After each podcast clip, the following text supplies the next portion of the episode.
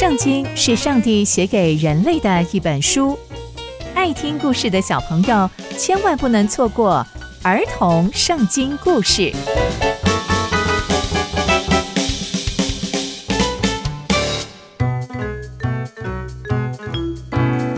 各位亲爱的大朋友、小朋友们，大家好，我是佩珊姐姐。小朋友们，今天佩珊姐姐要跟大家分享的故事是穿越约旦河。我们在上一集说到。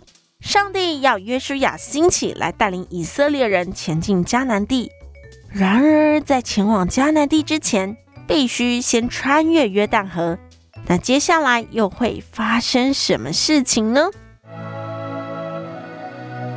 约书亚早上起来，他就吩咐百姓说：“当你们看见利未家的祭司抬着神的约柜时，你们就要起来。”离开我们所住的地方，跟着约柜走。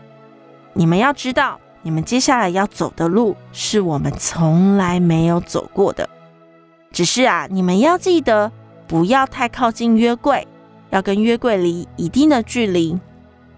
接着，约书亚继续吩咐百姓说：“你们要使自己分别为圣，因为明天神要在我们中间行奇事。”约书亚又对祭司说：“你们要抬起约柜，往百姓的面前过去。”于是祭司就抬起约柜，走在百姓前面。上帝就对约书亚说：“从今天开始，我要让你在以色列众人眼前被尊为大，成为一个大的领袖。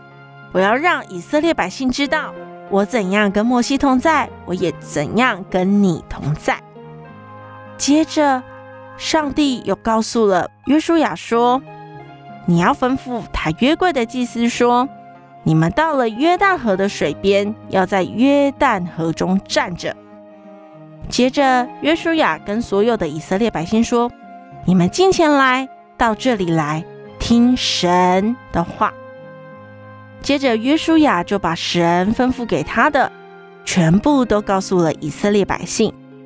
以色列百姓起行离开帐篷过约旦河的时候，抬约柜的祭司在百姓的前面。那时正是收割的日子，约旦河的水涨满了全地。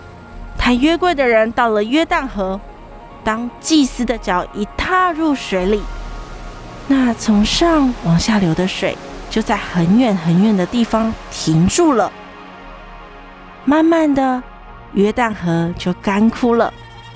于是台神约柜的祭司在约旦河中的干地上稳稳站着，以色列百姓就从干地上过去，直到全部的以色列百姓都过了约旦河。从今天的故事，我们可以知道，上帝带领以色列人前往迦南地的应许即将实现。在穿越约旦河的过程，犹如摩西带领以色列人过红海一样神奇。上帝也透过台约柜提醒以色列人，神时刻都与我们同在。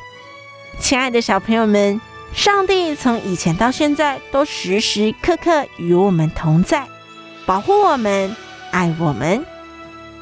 刚刚佩珊姐姐分享的故事都在圣经里面哦，期待我们继续聆听上帝的故事，下次见喽，拜拜。